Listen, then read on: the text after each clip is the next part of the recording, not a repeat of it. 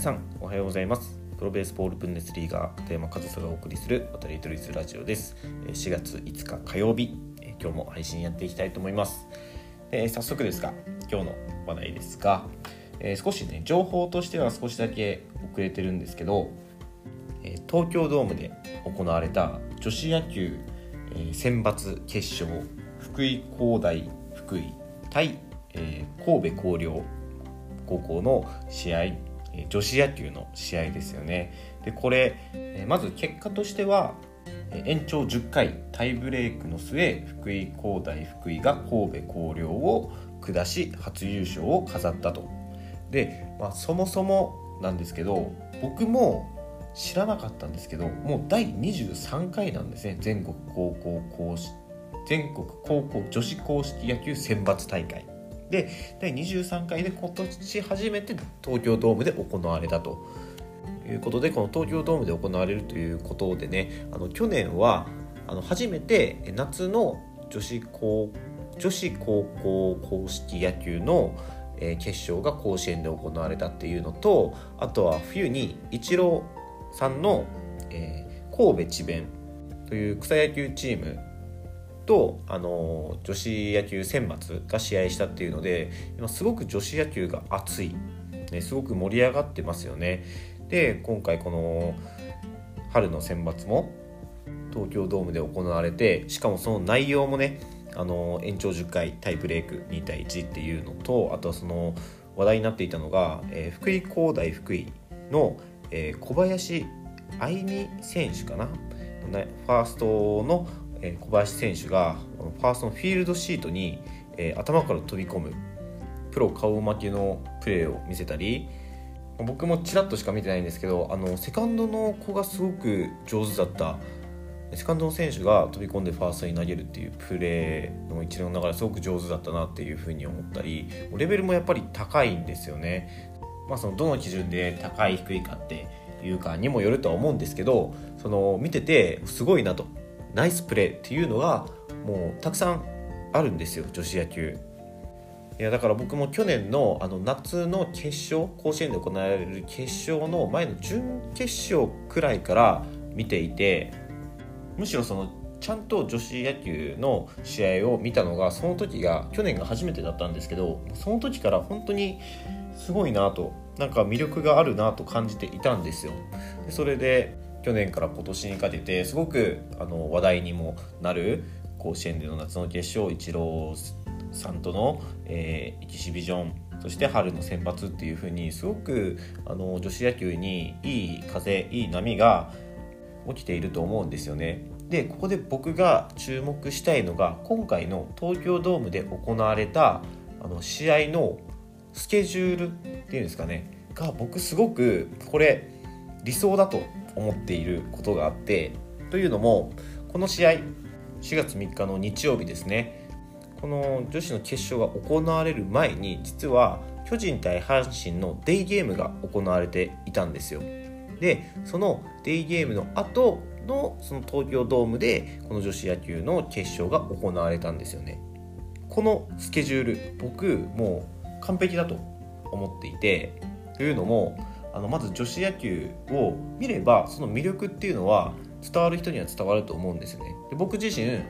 もともと女子野球に興味あったわけではないんですけどちょっとある機会があって女子野球を見たらすごく面白いなって思ったんですよ。でまずこの機会を作ることがとても大事だと思うんですよね。まずは見てもらうことまず認知してもらうことがすごく重要だと思うんですよ。でそれがわざわざ女子野球のために足を運ばないですよまだ女子野球に興味がない人は。だけどプロ野球の後に女子野球の試合があるあだったら見てみようかな今日ちょっと時間あるし少し覗いてみようかなっていう人がそこに残れるわけじゃないですか。ってなると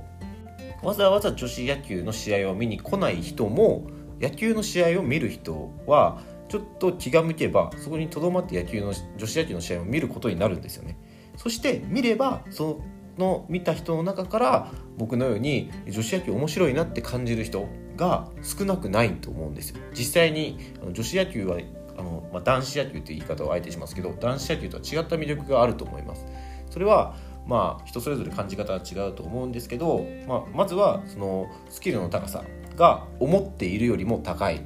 まあ、これは捉え方によっては失礼な言い方になるかもしれないですけど多分多くの方が思っているより女子野球のレベルって高いんですよね。でさらにすごく何て言うんですかね雰囲気がやっぱ男子野球とは違ってその男子の泥臭さ一生懸命さ必死さみたいなのよりももちろん一生懸命必死にプレーしてるとは思うんですけど何かにこやかな、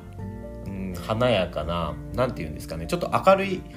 野球が見れるんですよね。僕はそれがちょっと女子野球に感じている部分でなんか本当に楽しそうに野球をやっているなっていう印象を受けます。これは人それぞれね感じ方あると思うんですけどけどそういった違う魅力っていうのを見ればわかるんですよ。ただこれまで見る機会がなかったからそれが人目に触れずに伸び悩んでいた部分があると思うんですよね。ただ今回のように、え、プロ野球の試合の後についででもいいから見る機会があればそれで見る人がいるんですよで実際に記事にもなってましたけどあの想像以上だったと。ね、あの巨人対阪神の試合を見た後にただたまたまそこに残って女子野球を見たという人が想像以上だったということを言っているというインタビュー記事もあったりして本当に見れば変わると思うんですよね女子野球の印象っていうのが。で僕が今後この形にもっと期待していきたいのは今それこそ巨人だジャイアンツだったり、えー、阪神タイガースあとは西武ライオンズで全部かな、えー、今 NPB の球団が女子チームを作っていますよね。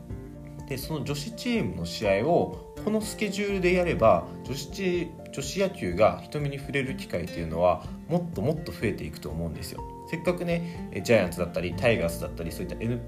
NPB のチームが女子野球のチームを持つのであればもう同じ日に試合をしちゃうとそして同じチケットで両方の試合を見れるっていうふうにすれば確実に女子野球の認知人気っていうのは広がっていくと思うんですよね。まあ、それには NPB のまあ言ってしまう全ての球団が女子チームを持つくらいの規模になっていっく必要はあるとは思うんですけど